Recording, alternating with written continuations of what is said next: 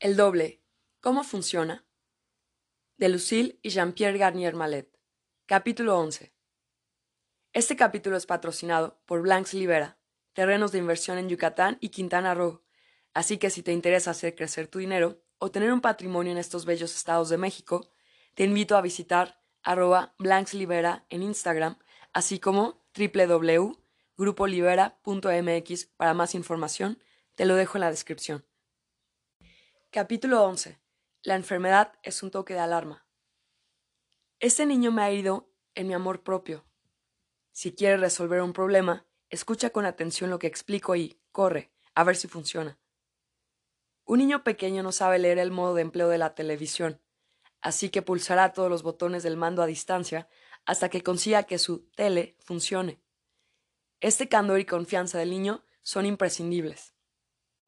Se extraña de mi enfado, un sueño no puede controlarse, todo el mundo lo sabe. Es por eso que debes controlar tu adormecimiento. Dite a ti mismo que no se trata ni de una técnica ni de un modo de empleo, sino de un principio vital que no necesita ser aprendido. Lo utilizas a cada momento para tu supervivencia. Ya ves lo sencillo que es.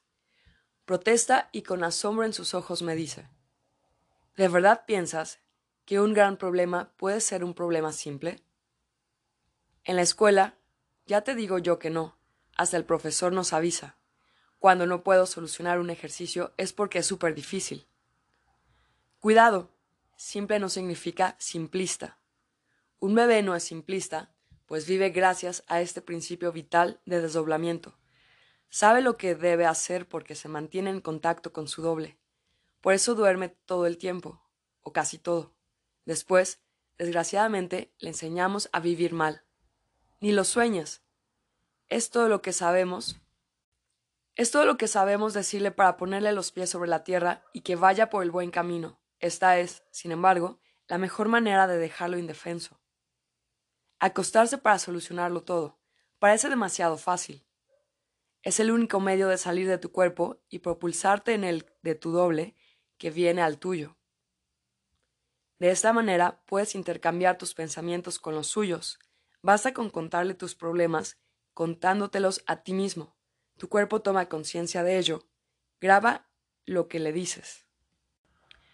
Como Aurelien parece sorprendido, añado. Te voy a explicar de qué manera, después de esta grabación especial, te duermes y cuando tu doble viene a ti, descubre en tu cuerpo lo que has podido o querido contarle. Pero no tengo ganas de contarle cada noche lo que me preocupa. Una mueca se hace visible en su cara. Le tranquilizo. Como sabes que vas a tener la solución, eso no debe molestarte en absoluto. Gracias a tu doble, tienes la certeza de que mañana será mejor que hoy. Esta confianza absoluta no puede menos que deshacer tu angustia y ese famoso estrés que forma un nudo en el estómago. ¿Qué puedes temer? Te duermes a la espera de la solución sin ningún otro pensamiento. Si el presidente de la República viniera en persona a responder a tus preguntas, le dirías Espere, voy a ver si no me he confundido en mis deberes de matemáticas. Aurelien sonríe bastante satisfecho. No son mis deberes los que me preocupan por la noche. Anoche me concentré en mis párpados a la espera de la gran sorpresa y me he despertado al día siguiente. Sabes que es verdad lo que dices. ¿Y qué es lo que digo? Para vivir felices vivamos acostados. Por lo menos es bastante menos peligroso que manifestarte por la calle para resolver tus problemas. ¿Sabes lo que dice mi padre? No.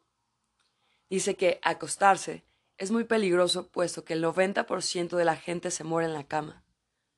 Y es más peligroso todavía puesto que el sueño es responsable de tu futuro. Ya no podrás decir nunca más eso de no lo sabía. No tenías que haberme escuchado, pues ahora ya conoces la responsabilidad de tus desgracias. Vaya cara que tienes al decirme eso. Yo no quiero tener un gran problema, ni ser el gran problema de mi madre. ¿Y tú qué sabes? Con los futuros que creamos a cada instante, nunca sabemos quién es el responsable de quién, ni qué, ni de qué. Sin embargo, lo quieras o no, siempre eres tú el que actualiza el futuro de tu elección. No estás sometido a una hada mala, caprichosa, o a un dios vengador. Eres libre y lo eres todavía más si es tu doble el que elige para ti la mejor actualización. Deja libre para ser verdaderamente libre. Que se haga su voluntad en la tierra y allí en donde se encuentra en el cielo. Ese es el único secreto. Capítulo 12. Ayudar a los demás para ayudarse a sí mismo. Entonces tu historia sobre el tiempo es la historia de los curas que a mi padre no le gusta demasiado por culpa del gran problema. Siempre dice a mi madre que el mal es la prueba de que Dios no existe. No existe en nuestro tiempo porque nosotros estamos en sus tinieblas. Pero eso es otra historia. Tu doble no es Dios, es tan solo una parcela divina que es estrictamente tuya, personal, solo que no tengo tiempo de explicarte cómo funciona. Intento levantarme, pero en vano. Se agarra a mí. Todavía no sé cómo funciona, suspira. No has terminado. Por favor, sigue. Te aseguro que no pierdes el tiempo conmigo. Es difícil resistirse a su petición. Lo mejor no es solo ver que funciona, sino asegurarte que funciona. Si tu problema es grande, no hay necesidad de magia. Hay que ir a lo más urgente. Es la ventaja de tener un problema grave. El timbre de alarma no deja de sonar. Te agarras a las ramas. Las del doble resisten todo. Puedes tener confianza. No se romperán. Pertenecen a un árbol tan viejo como el mundo. Sumergido en el libro, ya no me escucha. Me pregunto cuál es en verdad el problema de este niño que se ve tan preocupado. No quiero preguntárselo, pues solamente el doble necesita saberlo para encontrar el mejor futuro y ayudarle a actualizarlo. Si intento descubrirlo, Aurelien pensará, con razón, que utilizo una técnica, sea cual sea, por lo que necesito saber el cómo y el por qué. Como no es el caso, prefiero no satisfacer lo que sería solo una curiosidad sin interés. ¿Qué espera exactamente este niño de mí? Levanta la cabeza. Si te vas demasiado rápido, mi gran problema quizás no se vaya y tú serás responsable de mí, me comenta seriamente antes de añadir inquieto. Cada vez que pienso en algo, ¿lo fabrico en el futuro? Sí, puesto que das una información la cual es analizada inmediatamente, reforzada y completada. En el futuro, tienen todo el tiempo por delante. Yo ya no entiendo nada. Dices que tengo un doble ahí donde él no tiene tiempo de reflexionar y que yo le fabrico el futuro en la tierra sobre la cual tengo todo el tiempo. Tengo también un doble allí donde hay todavía más tiempo para reflexionar? Allá hay mucha gente, pero desgraciadamente ningún doble. Ya te he dicho que eres tú el que fabrica el futuro de tu doble en tu mundo, que para él son tinieblas. Lo puedes hacer siguiendo sus consejos, que para ti parecen venir de un lugar luminoso. Los que fabrican tu futuro son seres que viven en tus tinieblas y que tú iluminas con tus pensamientos. ¿Quiénes son esos seres? Ya te lo he dicho, seres que no son terrestres. Antiguamente se hablaba del espíritu de los muertos, de demonios. Hoy en día se habla de extraterrestres. Las palabras cambian, pero la ley se queda. Si no hubiera nadie para fabricar tu futuro, no podrías actualizar nada en tu presente y te morirías. El niño se extraña, se queda atónito. Oye, es sumamente peligroso pensar en algo. Si no pienso en nada, ¿no hace nada? Sí, pero te mueres, porque nadie te fabrica posibilidades futuras. Lo peor es pensar cosas falsas, pues creas inmediatamente las verdaderas consecuencias de lo que es falso. La palabra es más peligrosa todavía, puesto que puede modificar el potencial de la persona que escucha. Entonces, tú eres todo un peligro. Me mira y se echa a reír, antes de volver a la carga con aire inquieto. Quisiera saber si mi cuerpo guarda mis ideas en cada una de sus células. Claro, eso le permite modificar sus instintos, a veces perjudicándote. ¿Guarda también las ideas de los demás? Guarda todo lo que percibe aunque tú lo ignores. Es de esta manera que cada uno modifica su futuro y el potencial de todo el mundo. Es, pues, necesario que tu doble borre los futuros peligrosos aprovechando tus sueños. Si todo el mundo pensara cosas agradables, habría solo futuros agradables, ¿no? Exactamente. Y actualizando los mejores, podríamos incluso alejar los graves peligros planetarios. Ya no más temblores de tierra destructores, no más ciclones devastadores, no más tsunamis mortales. Todo el mundo se beneficiaría de ello. Nosotros los primeros. Ya ves que con el control del futuro nuestra meta es muy egoísta. Ayudar a los demás por egoísmo. Eso es nuevo, exclama Aurelien. Pero no veo la relación entre mi problema y el tsunami que mató a tantas personas en Indonesia. Los potenciales de un lugar pueden ser muy peligrosos. Indonesia y Sri Lanka han vivido guerras fabricadas horribles. Indonesia y Sri Lanka han vivido guerras fratricidas horribles. Malasia atrae a los extranjeros de manera perniciosa. Mi padre dice que allí se venden los niños a los turistas, que existe un mercado así. ¿Cuánto cuesta un kilo de niño? Esta pregunta me sorprende tanto que lo miro sin responder. Él continúa. Mi padre no lo sabe, y como no lo sabe, dice que hago preguntas tontas.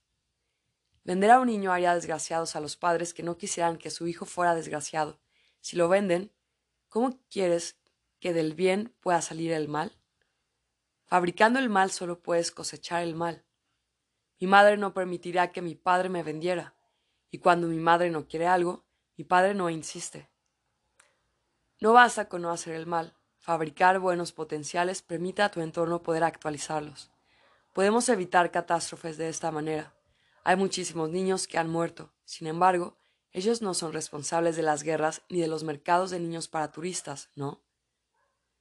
Cada hombre ha podido fabricar potenciales muy peligrosos antes de nacer en la Tierra.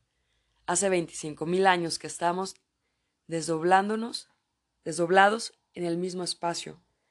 Si pudiera, te explicaría cómo funciona el ciclo del desdoblamiento de los tiempos en nuestro sistema solar. Sí, pero no tienes tiempo exclama el niño con aire triste y pillín. Y, viendo mi mirada, añade No te preocupes, tú sabes que estás loco, pero me gusta tu locura porque me tranquiliza. ¿Cómo no sentirse conmovido? Tranquilizar no basta, hay que actuar, pues sin esta modificación de nuestros potenciales, la supervivencia en nuestro mundo será dificultosa, por no decir casi imposible. Dentro de poco tiempo, vivimos sin saberlo, con el paso de un montón de futuros colectivos excesivamente peligrosos. Todos los indicadores climáticos, magnéticos, térmicos, tectónicos, planetarios, solares, galácticos, están al rojo vivo. Paradójicamente, no nos preocupan en absoluto. Es normal, ya nadie sabe por qué hay que consultarlo con la almohada, ni por qué nos despertamos con muchísimas intuiciones. Si sueño como tú me dices, ¿Piensas que yo también tendré intuiciones? Capítulo 13. Las intuiciones. Sigo dialogando con este niño, sentado cómodamente en su sillón. El libro sobre sus rodillas, su confianza, su interés verdadero y su curiosidad me llevan cada vez más lejos en mis explicaciones. En cuanto empiezas a hacerte un principio de pregunta, la respuesta ya se conoce en el futuro, en donde se hacen de nuevo otras preguntas desencadenando respuestas en su propio futuro, es decir, en el futuro de tu futuro.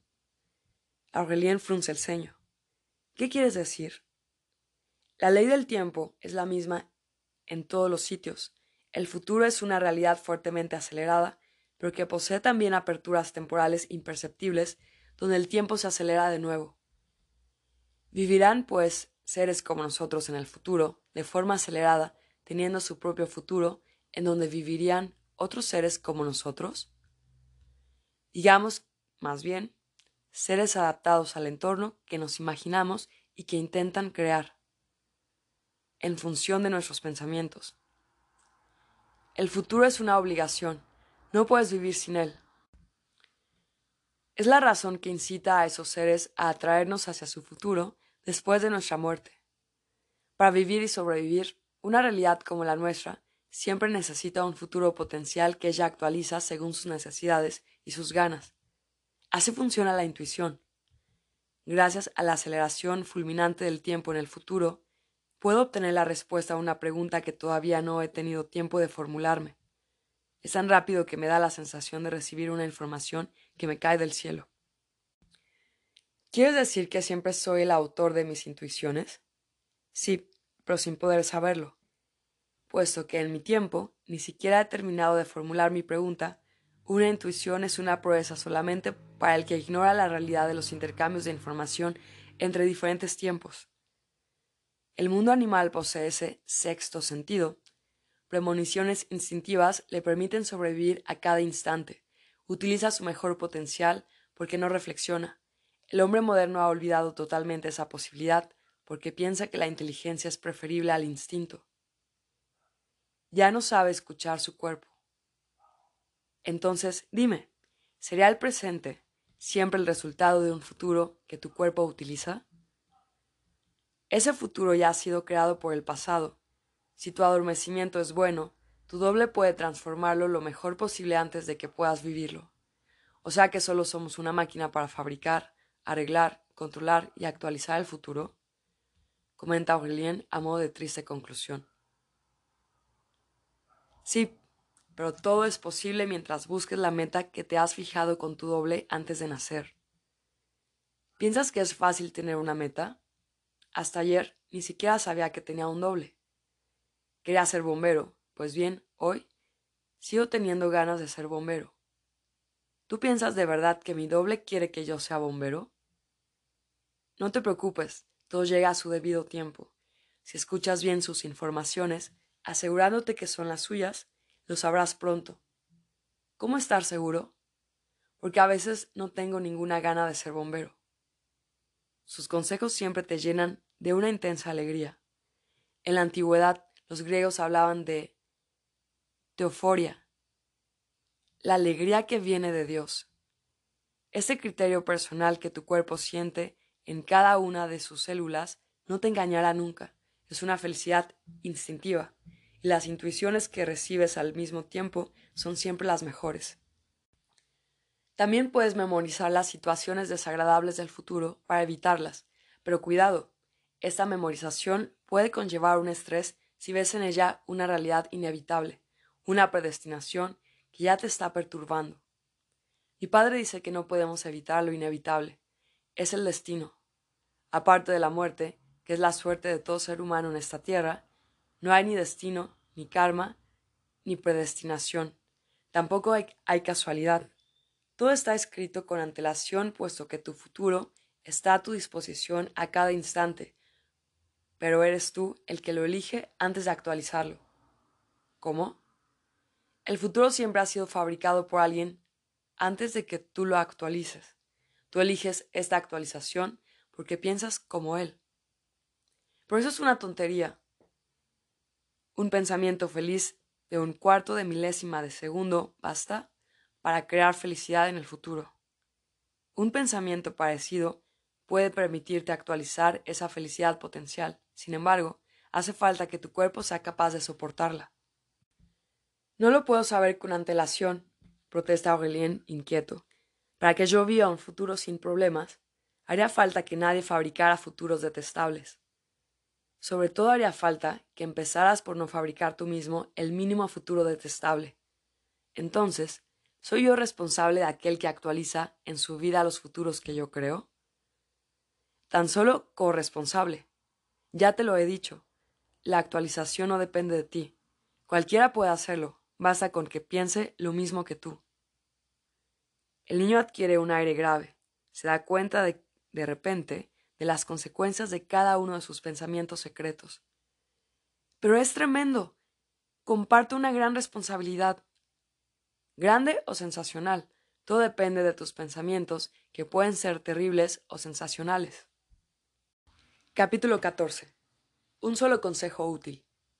Nunca pensar en hacer al prójimo lo que no te gustaría que él pensara en hacerte a ti. ¿Cómo arreglárnoslas para evitar lo terrible y conservar lo sensacional? Se nos dio un consejo hace muchísimo tiempo. Un consejo Nadie puede dar un consejo cuando todo el mundo ignora tus historias. Todo el mundo conoce ese consejo porque mis historias, como tú dices, eran bien conocidas antiguamente, pero actualmente nadie ve su utilidad. Dime, pues, ¿cuál es ese famoso consejo fundamental? Nunca pensar en hacer al prójimo lo que no te gustaría que él pensara en hacerte a ti. Aurelien suspira, decepcionado. No hagas a los demás lo que no te gustaría que te hicieran a ti, repite. Es conocido, súper conocido. Todos los cristianos lo repiten una y otra vez, pero eso no cambia nada en el exterior. Porque no hacer es un consejo insuficiente. La única precaución válida y fundamental es no pensar en hacer. Es muy diferente. Todo el mundo sabe lo que haces, pero nadie sabe lo que piensas hacer. Algunas personas te hacen bonitos regalos cuando, sin embargo, solo piensan en ponerte la zancadilla. Antiguamente se trataba a esas personas de sepulcros blanqueados. Bonita expresión. Bonito en el exterior, carroña pestosa en el interior. De todas formas, tu famoso consejo fundamental no basta, porque, sin saberlo, puedo pensar en cosas buenas que crean en el futuro cosas malas para los demás. De ahí la necesidad del doble, quien cada noche debe borrar los potenciales peligrosos creados durante el día, antes de que alguien pueda actualizarlos. Mi pequeño interlocutor me mira fijamente, inquieto, pero al parecer momentáneamente satisfecho con mis respuestas. Entonces añado, además, vuelves a encontrar los pensamientos de tu doble que son los tuyos y que corresponden a tu cuerpo. Nuestras células se sienten bien, Aquellas que se sienten inútiles o peligrosas se matan a sí mismas para no perturbar a las demás. ¿Se suicidan? pregunta el niño sorprendido y a la vez divertido. Si les prohíbes suicidarse, pueden desarrollarse de manera arcaica y hacerte morir. ¿Cómo quieres que yo les impida suicidarse? Cuando tu pensamiento ya no está adaptado a tu cuerpo, tus células ya no saben si son útiles o no. Su suicidio o su supervivencia se vuelven entonces un problema. Ahora bien, esa adaptación es sólo posible con tu doble y con la condición de que le permitas ir a visitar tu futuro durante tu sueño. Entonces, ninguna de tus células sobrevivirá o se morirá sin haber servido para algo. Capítulo 15. La mezcla del pasado y del futuro. Este niño muy maduro para su edad, sigue adelante. Células que se suicidan. Es genial, pero no demasiado científico. La palabra científica es apoptosis. Hay algunas que nos pueden matar, ¿no? Mi profesor de música tiene cáncer. ¿Le ocurre eso porque se le va a la cabeza? Quizás sus células cancerígenas tienen, como él, mala memoria y si esas células peligrosas estuvieran buscando un potencial inadaptado a su forma de vida, fabricadas en el futuro por sus pensamientos desajustados? Una información que tenga que ver con su inutilidad en nuestro tiempo y en nuestro mundo debería volverles a dar ganas de desaparecer. Y el sueño es justamente la fuente natural de esas informaciones saludables. Como el sueño nos hace viajar fuera del tiempo, necesitamos conocer el código de la circulación, del pasado y del futuro, para estar siempre seguros de vivir bien en el presente. Inclinado sobre el libro, pie de página, el libro Cambia tu futuro por las aperturas temporales. Se cierra. Poniendo el dedo índice sobre sus labios a modo de silencio, Aurelien prosigue. Escucha lo que está escrito en tu libro. Un enfermo en estado grave, un cáncer le arrastra a la tumba, oclusión intestinal, una vez abierto el vientre, el cirujano pudo constatar la desaparición del tumor. ¿Qué quieres probar con esta historia de curación? ¿Te haces publicidad? Esta pregunta me irrita. Quiero solamente mostrar la fragilidad de una persona enferma quien, dudando de la fuerza de su doble y quizás también de la utilidad de su médico, corre el riesgo de una recaída. ¿Por qué quieres que me haga propaganda? La mejor publicidad es la que tú haces cambiando tu futuro. Fabricas de esta manera un buen potencial ahí donde antes fabricabas uno malo, y todos aquellos que lo utilizan se encuentran cada vez mejor. Si digo lo que digo, exclama Aurelien, que siente mi irritación, es porque lo dice mi padre, pero no se atreve a decírtelo a ti. Me gustaría poder decirle a mi madre que tu libro puede, en verdad, cambiar nuestro futuro, que no es publicidad, que si entiendo, puedo alejar de mí mi gran problema, que no tiene nada que ver con las enfermedades, Eso es todo. Siento que está al borde del llanto, y eso me hace sentir mal. Sigo. En ese libro hemos dado ejemplos para mostrar que es posible ponerse bien.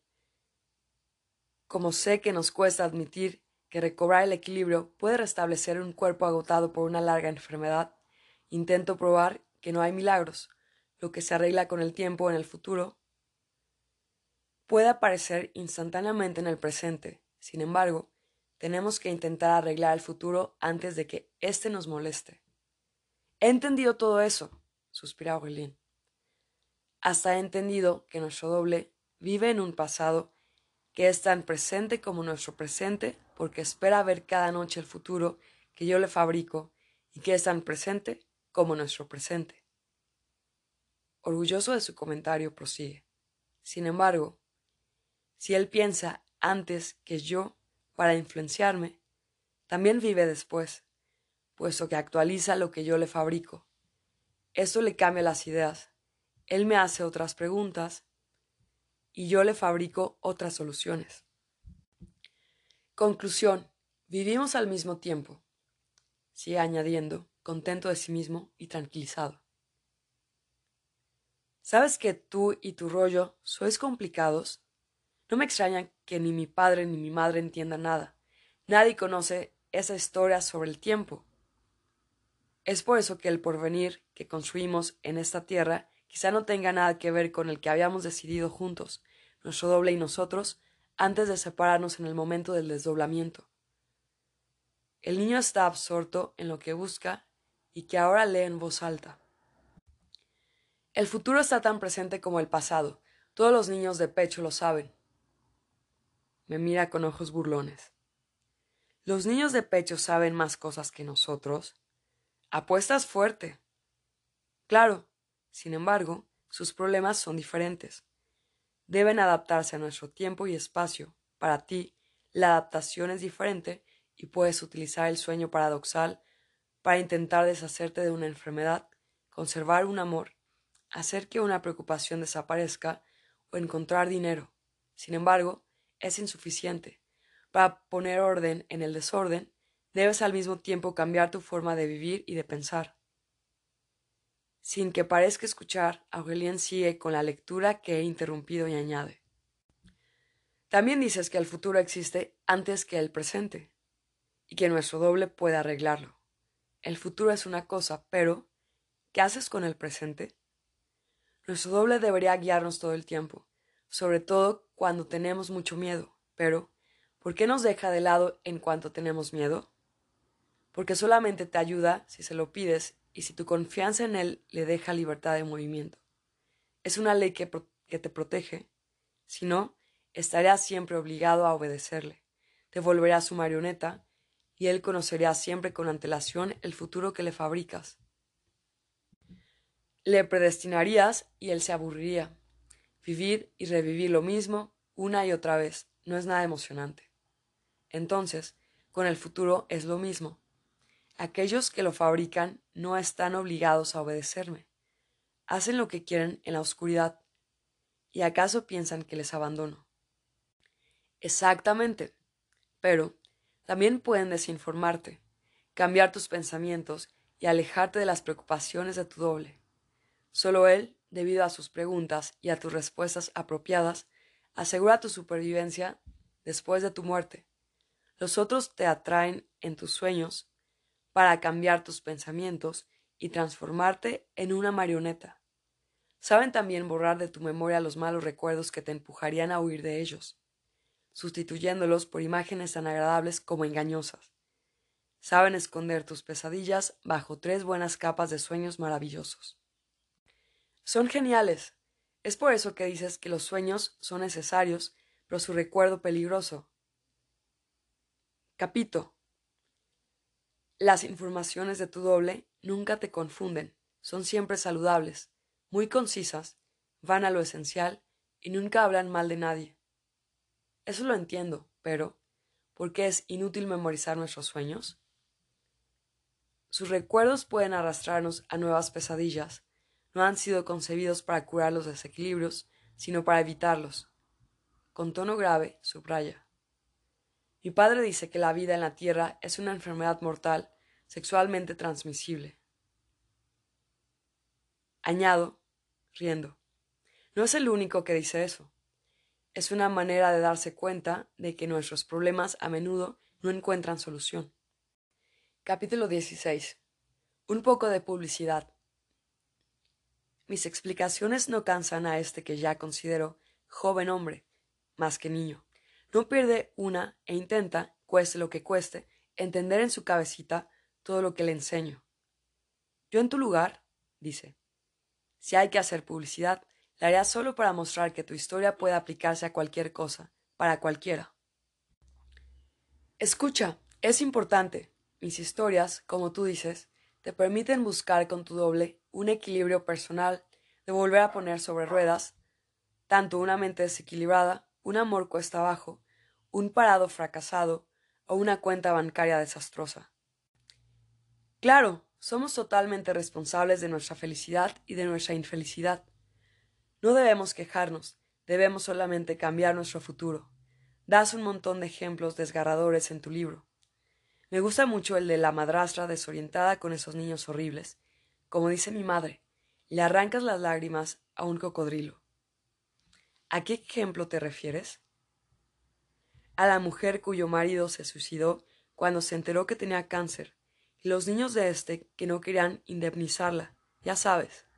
Una semana después, los hijos le entregan un cheque. Sí, ya me acuerdo. No se lo creía. Bastaron diez días para encontrar una solución a ocho meses de procedimientos ruinosos y preocupaciones inútiles.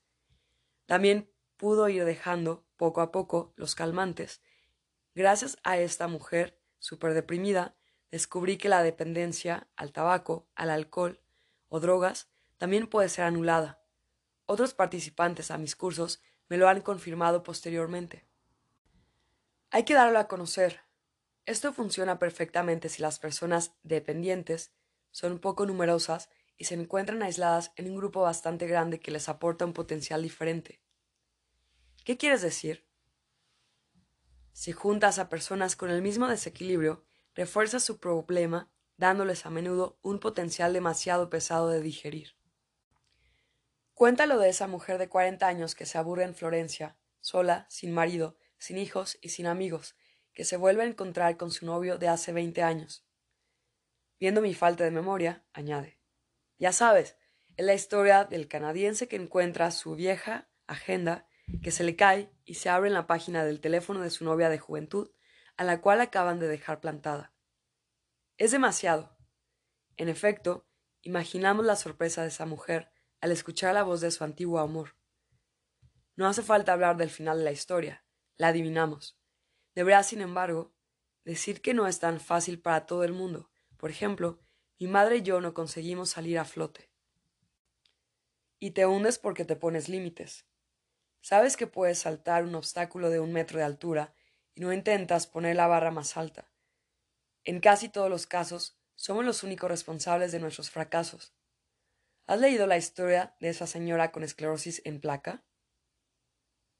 ¿Qué es eso de esclerosis en placa es una enfermedad grave. Las personas van a decirte, es demasiado bonito, ni lo sueñas, dice el niño.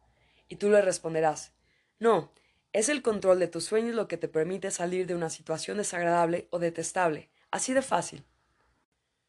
Rápidamente, sin darle tiempo a responderse, les hablarás de ese hombre que tenía una deuda importante. Jugaba la lotería como loco, y su banquero le regaló su deuda. Estupendo, ¿no? Sí, pero hay que tener cuidado, pues es peligroso dar ejemplos. Las personas pueden pensar que pueden obtener resultados igual de espectaculares el futuro les probará que tienen razón y... El niño me interrumpe. Sí, pero me has dicho que lo importante es decir lo que las personas pueden hacer, aunque luego no hagan nada. Sigamos. A mí me gusta cuando hablas de esa mujer que lo había perdido todo salud, equilibrio, trabajo, apartamento, coche, dinero, novio que sale adelante gracias a su doble. Mientras hablamos me doy cuenta que ha utilizado marca páginas en su libro, demostrándome de esta manera que lo ha leído entero, concienzudamente, encuentra el ejemplo y sigue.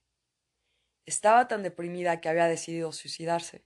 Tras pasar una buena noche con su doble, enciende la tele para ver su serie favorita, se confunde de cadena y oye. El suicidio nunca es una solución. Genial. Solo que cualquiera podía haberle dicho lo mismo. Aunque parezca extraño, era la respuesta correcta. En lo más profundo de su interior, ella lo sabía, y nadie le hubiera podido decir lo mismo con la misma fuerza. Gracias a esta nueva certeza y confianza personal, su vida cambió totalmente. Ya ves que tenemos que observar las señales que recibimos y no creer en la casualidad. El libro tiene muchos ejemplos para mostrar que cambiar nuestro futuro está al alcance de todo el mundo. Me gusta el del cabo chileno que desaparece cinco minutos en el cielo. Cuando regresa, tiene una barba de cinco días. ¡Qué locura! Eso nos demuestra que tenemos otro tiempo en nuestro tiempo y que las controversias son inútiles. ¿Qué significa controversias? Significa que no vale la pena dudar. Más vale decirlo así. Qué complicado eres, añade echándose a reír. Capítulo 17. Cuerpo físico y cuerpo energético. El niño se pone serio de nuevo. Hay una cosa que no he entendido bien. Dices que durante el sueño me voy a otro lugar a supervelocidad como el rayo. Sin embargo, yo sé que me quedo en mi cama. Sabes, además de tu cuerpo físico, tienes un cuerpo energético. Algunas personas lo llaman cuerpo astral o etérico. Este cuerpo se desplaza muy rápidamente y vuelve a yuxtaponerse a nuestro cuerpo físico en un tiempo imperceptible. Además, el agua de nuestro cuerpo guarda y transmite las informaciones vitales recogidas durante esos viajes para permitirnos seguir viviendo. Los que ponen en tela de juicio la homeopatía deberán tomar conciencia de esa realidad universal. Es imposible vivir sin agua y sin espíritu, decían tanto Jesús como Mahoma. Pie de página. Ver los textos sagrados. Se cierra. ¿Sabes que cuando nacemos estamos formados por un 65% de agua y que cuando envejecemos nos queda solo un 55%? El feto que necesita muchísima información para su supervivencia está formado por un 96% de agua. Aurelien me mira con ojos abiertos como platos, desconcertado. ¿En dónde ves tu agua en nuestro cuerpo? Somos sólidos, no líquidos. Nuestro organismo es una esponja llena de agua almacenada bajo formas diferentes. Es un laboratorio donde se efectúan reacciones químicas a partir del agua. Nuestro cuerpo energético informa al agua de nuestro cuerpo físico. Es una pena que la ciencia no se preocupe de esta parte fundamental de nuestro organismo, pues en nuestro lado ondulatorio, pues es nuestro lado ondulatorio el que nos permite emitir y captar las informaciones. Es Él el que hace vivir a nuestro cuerpo físico. Perfectamente observable, ese no es más que nuestro lado corpuscular. Antiguamente, de manera más realista, la palabra polvo lo describía mejor que la física actual. Cuando mi abuelo cogía setas, siempre les decía, tú eres polvo y en polvo te convertirás. Pero mientras tanto pasarás a la cazuela de la abuela. Da gusto oír su risa. ¿Nuestro doble está también hecho de polvo? Como nosotros, él posee un cuerpo físico y un cuerpo energético, pues en el universo todo es a la vez ondulatorio y corpuscular. Su rol es el encontrar la mejor solución de adaptación a cada lugar a donde quiere ir. El cuerpo físico se ve obligado a vivir en nuestro espacio, mientras que el cuerpo energético tiene como cometido recibir las informaciones que le ayudan a vivir. Podemos intercambiar nuestro cuerpo energético con el de nuestro doble, para entender nuestras situaciones respectivas e intentar vivir mejor a dos, cada uno en su mundo y en su tiempo. ¿Qué ocurre cuando mi cuerpo energético viaja? Sale de tu cuerpo físico, nada más. Algunas personas lo llaman desdoblamiento. Los más realistas y los que más están acostumbrados a esta clase de fenómenos, que ellos denominan normales, son los tibetanos. Ellos lo denominan la pequeña muerte. ¿Por qué pequeña? Sin cuerpo energético, el cuerpo físico muere, pues si todo va bien, el cuerpo energético de nuestro doble viene a nosotros y nuestro cuerpo vive. Y nuestro cuerpo revive. Pie de página. Ver el libro tibetano de los muertos. Se cierra. ¿Y dónde se encuentra nuestro cuerpo energético? Nuestro cuerpo energético mantiene con vida el cuerpo físico de nuestro doble. De esta manera volvemos a encontrar nuestras preguntas, mientras que nuestro doble toma conciencia de nuestras respuestas y de nuestras interrogaciones. Pero, ¿cómo quieres utilizar un cuerpo energético que no ves? Para ver la televisión no necesitas saber que está transmitiendo el sonido y la imagen por ondas invisibles que varían según su frecuencia. Si tiras una piedra al agua, verás el desplazamiento de una onda circular. Es la onda de la piedra. Cuanto más grande sea la piedra, más grande será la onda. De esta manera la piedra puede decir al pescador, Mira lo grande que soy, mira cómo se mueve tu barca. Así pues, una onda se puede desplazar y aportar una información por la estela que deja. No ves el navío a lo lejos, pero sobre la balsa de aceite en la que navega tu barca, una ola inmensa viene a despertarte. Las ondas se cruzan a veces deformando la información inicial. Tu barca puede recibir al mismo tiempo la pequeña onda de la piedra y la ola del navío. Te cuesta creer en la existencia de la piedra, y sin embargo, sin ella, la ola no habría sido la misma. ¿Sería, pues, de esta manera, pregunta Aurelien, que la ola de un tsunami te indica que ha habido un temblor de tierra bajo el agua? Es una onda muy rápida, sin embargo, cuando son pequeñas, pueden añadir sus efectos y conllevar catástrofes importantes. Cuando atas una cuerda a un punto y agitas el otro lado, creas ondulaciones que varían según tus deseos. Una piedra en el agua también crea ondas. Es importante entender las vibraciones emitidas por nuestro cuerpo, pues este es como una piedra en nuestro mundo y una onda en el otro, donde solamente aparece la información que transporta. ¿Querría esto decir que en mis sueños, con mi cuerpo energético, allí donde voy, no aparezco tal y como soy? La percepción varía de un mundo a otro. El pájaro sobre su rama ve la onda de una pequeña mosca sobre la superficie tranquila del lago. Adivina un cuerpo imperceptible debido a un efecto ondulatorio. Sabe perfectamente que tiene delante de él un buen desayuno consistente.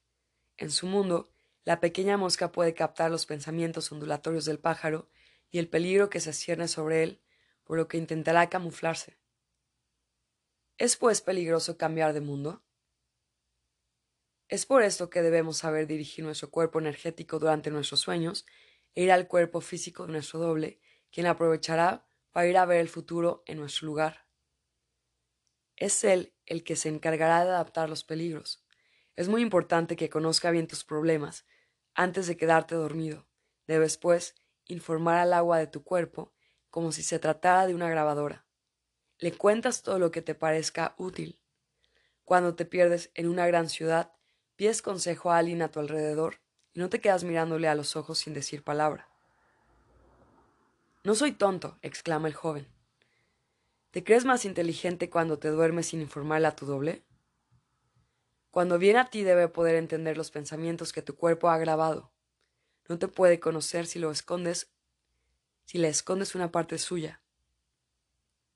No te puede conocer si le escondes una parte tuya. Solo te puede ayudar si lo sabe todo de ti.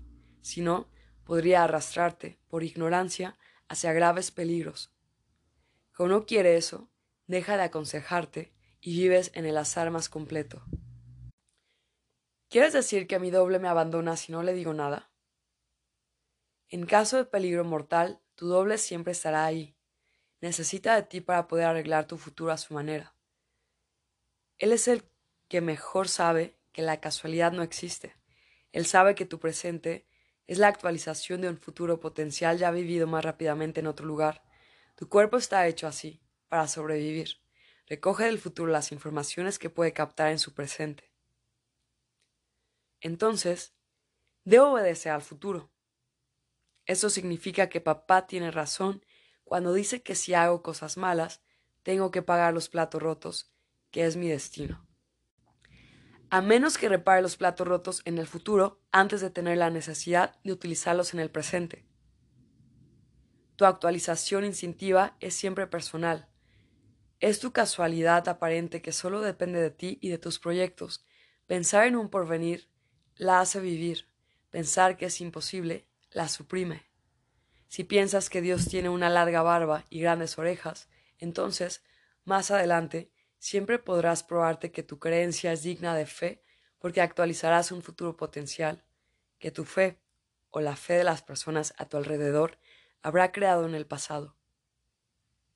¿Significa esto que la evidencia me permite ver lo que yo quiero ver y no lo que existe en realidad? Concluye el niño, que me llena de preguntas, probablemente para retrasar mi marcha. Lo has entendido bien. La evidencia es muy peligrosa. La persona que consigue ver posibilidades futuras a menudo piensa que este futuro es ineludible, obligatorio. Se siente orgulloso de predecir un hecho que luego se realiza. Lo que ocurre en realidad es que desconoce que es él el actualizador de ese futuro. Sin él, Probablemente ese potencial se habrá quedado en las tinieblas. Debería ver los futuros peligrosos con el único fin de evitarlos. El buen vidente es aquel que predice acontecimientos graves que nunca ocurren. Aurelien se encoge de hombros. En ese caso nadie iría a verlo. Ver un futuro peligroso que nunca ocurre es demasiado fácil. Es por eso que el hombre a quien se le ha predicho un accidente se encuentra felizmente hospitalizado y clama a sus amigos. Id a ver a ese es magnífico. Me predijo que vivirá un infierno tras un grave accidente de moto. No le creí y ni siquiera tenía moto, ya que siempre me desplazo en coche. Pues bien, fue una moto la que tiró el andamio sobre el que estaba trabajando. Este hombre se siente satisfecho y se lo cuenta a todo el mundo. Es normal, él no ha leído tu libro, exclama Aurelien con aire de burla. Su comentario me hace sonreír interiormente. Pero deberás saber que siempre puedes fabricar un futuro para borrar otro. Modificas tus pensamientos, tus ganas, tus deseos y cambias tu porvenir. Si además permites a tu doble arreglar tu futuro cada noche, cada mañana estarán a tu disposición multitud de potenciales agradables. ¿Es verdad lo que escribes o solo lo escribes porque piensas que es verdad? Entiendo lo que me quiere decir. En efecto, son muchas las personas que se preguntan cómo puede ser que una teoría científica lleve a tales certezas.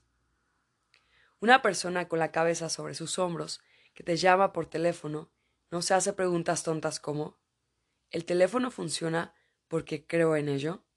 Tan solo utiliza el aparato. Con tu doble deberás hacer lo mismo. Primero llamas, Luego escuchas a quien te habla e intentas reconocer su voz para no caer en la trampa.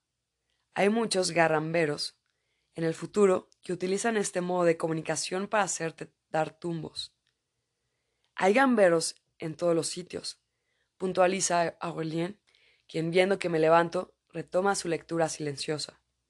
Pues estoy decidido a irme. No te vas a ir sin explicarme cómo deshacerme de mis deshacerme de los gamberros, utilizando los intercambios de comunicación con mi doble. Me interesa muchísimo. Comentas que sabíamos hacerlo en nuestro nacimiento porque vivíamos con la despreocupación del niño que no ve nada paranormal a su alrededor. ¿Y te quieres ir dejándome en lo paranormal? Tú sí que eres un fenómeno paranormal. ¿Cómo resistirse sin correr el riesgo de un tsunami en el futuro? Una curiosidad, curiosidad tan grande en un hombrecito tan pequeño, no dejaba de extrañarme sobremanera. Sus preguntas sencillas y sus comentarios sensatos me empujaban a considerar un deber el satisfacerle. Se me hacía una obligación el poner en su cabecita respuestas cortas y precisas a todas sus preguntas. Este jovencito me seguía sorprendiendo tanto por su vivacidad como por su manera de analizar el mínimo detalle. Capítulo 18 los peligros del intelectualismo y del racionalismo irracional. De repente, el semblante del niño queda como petrificado. Lo cortas todo, dice dándose la vuelta. Por fin estaba consiguiendo saber lo más importante. su padre acaba de entrar en la habitación donde nos encontrábamos. Muy seguro de sí mismo y con aire decidido, me estrecha firmemente la mano al tiempo que me pide que continúe y no me preocupe por él. En esa fracción de segundo, creo adivinar en él el tipo mismo del intelectual superior. Es el nombre favorito que damos a la persona que nunca utilizará un aparato antes de haberlo desmontado, entendido y vuelto a montar.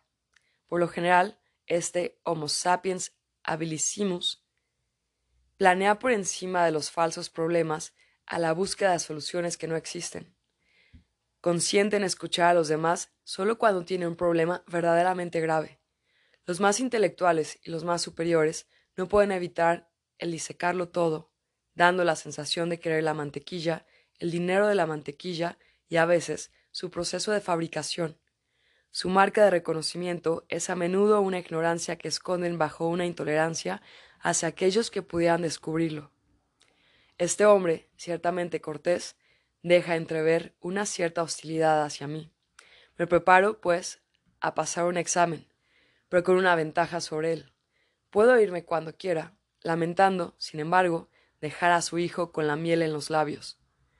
Como este niño me ha tocado las fibras interiores, una marcha precipitada me apenaría profundamente. Se acaba de sentar y ya se dirige a mí muy directamente. En tu libro, en tu libro, Cambia tu futuro, dices en la página 66 que somos los únicos responsables de nuestras desgracias y de nuestras alegrías.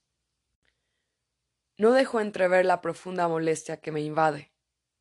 Si has leído las páginas anteriores, sabrás que creamos un potencial peligroso. Para entender convenientemente el peligro del futuro, digamos que fabricamos un 2000 voltios cuando estamos hechos para un 220. ¿Por qué nos extrañamos, pues, de recibir descargas dolorosas, utilizando el único potencial disponible para sobrevivir?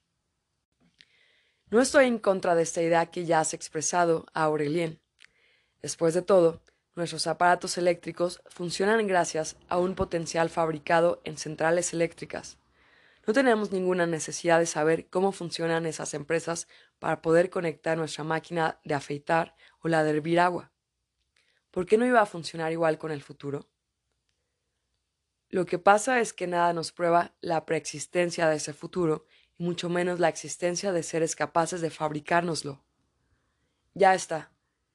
Este padre me parece más preocupado por sus problemas intelectuales que por los de su hijo. Mantengo la calma. No hay necesidad de saber quién lo fabrica, basta con saber regular nuestro potencial de supervivencia. Es tan extraordinario que, a menudo, parece paranormal, pero en realidad solamente nuestra ignorancia lo es. Si quería verte hoy antes de que estuvieras con mi hijo, no era para molestarte con preguntas estúpidas, sino para saber lo que piensas acerca de los sanadores. Afirmas que todos nos que todos nos hemos cruzado un día u otro con una persona capaz de quitar verrugas, curar pequeñas quemaduras, mover objetos, todas esas historias que se leen en las revistas sensacionalistas. Te has olvidado de las personas que encuentran manantiales, que adivinan el porvenir, que te ponen una articulación en su lugar, que calman los dolores o que echan a los demonios. Todo ello sin hablar de las curaciones que se consideran milagrosas.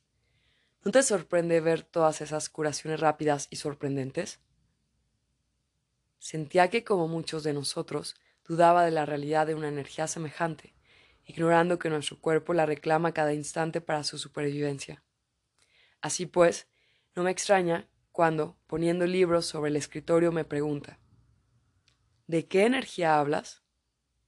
De aquella que posee todo ser humano, aunque no lo sepa definir del todo, por decirlo de otra manera, podemos decir que es una energía que nos deja como nuevos.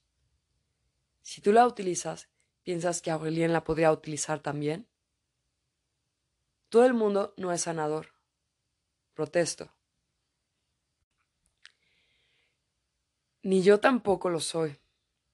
El fin de querer cambiar el futuro no es el de la curación, sino el de la búsqueda del equilibrio. Es más importante encontrar la causa de un desequilibrio que el de la curación, sobre todo cuando ésta toma la apariencia de un milagro divino, Una enfermedad es un toque de alarma. Curarla sin buscar el origen no sirve de nada. Si la causa no desaparece, vendrá otra, quizás más grave, que hará lamentar la curación pasada. Me gustaría hablarle de los peligros que acechan a los sanadores, a los confesores, a los terapeutas, pero pienso que es inútil. Lo que yo no sabía es que este intelectual superior ya había empezado a ser domesticable. ¿Puedes ahora responder a mi primera pregunta? ¿Qué hace un buen sanador? Cura sin haber aprendido a hacerlo, juzgadas benéficas por sus pacientes, pero peligrosas por los médicos. Sanadores autorizados, pero a menudo impotentes. Esas curaciones, a veces espectaculares, son excesivamente peligrosas para él. ¿Cómo es eso? pregunta Charles muy sorprendido. La persona que toma a su cargo el futuro de una persona puede liberar a esa persona de un desequilibrio que será causado por la actualización de ese futuro. En ese caso, podrá decir, como dijo Jesús a un paralítico, levántate y anda, informándole al mismo tiempo, tu potencial peligroso ya no existe. ¿Piensas que Jesús tomó a su cargo el futuro del paralítico? exclama extrañado. Pienso que Jesús conocía esa posibilidad puesto que el idioma griego de su época habla de ello claramente y que este gran médico de la ley, del espacio y del tiempo, no podía sino conocerlo. En este idioma muy antiguo, crear un potencial peligroso se dice amartanou, que significa pecar. Pie de página. Para los griegos, el pecado es amartanou igual a pecar. Ama es el A desdoblado con el mejor estado presente. Otra letra griega. Entre el pasado y alfa y el futuro. Omega, el vínculo R igual a P del desdoblamiento de alfa puede inmovilizarnos o retenernos. Tano. Se cierra. Claro que no se trata del pecado tal y como los cristianos lo consideran hoy en día. Tomar a su cargo un pecado cura al enfermo o resuelve el problema, pero no lo borra. El sanador se encuentra, pues, con un potencial peligroso, un pecado, que deberá suprimir para que no sea nunca más actualizado por nadie, sino será responsable de nuevas desgracias. Tornándose suyo, ese potencial será una tentación para él. Deberá pues pedir a su doble de no dejarle caer en la tentación y le libre de ese futuro mal. Ya sabía yo que el Padre nuestro era tu oración favorita. No es una oración que se recite mecánicamente, es una petición natural y profundamente reflexionada de un hijo que sabe, por ley universal, o sea, con certeza, que tiene un Padre en un reino que no es de este mundo, decía Jesús, autor de esa petición. Esta, pues, no concierne a la curación, sino a la búsqueda de un equilibrio espiritual saludable.